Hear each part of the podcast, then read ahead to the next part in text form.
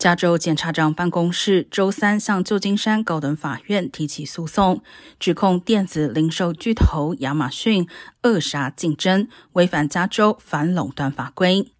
州检察长办公室在经过两年调查后，指亚马逊利用合约条款，阻止卖家在非亚马逊网站乃至卖家自由网站上以较低价格出售货品。未遵从政策的商户有可能遭到产品在亚马逊优先清单上被剔除，并面临停权以致取消账号等制裁。亚马逊则回应称，卖家在该平台可自行定价，但该公司有权避免凸显价格没有竞争力的产品。不过，亚马逊今年七月就两项反垄断调查与欧盟达成和解。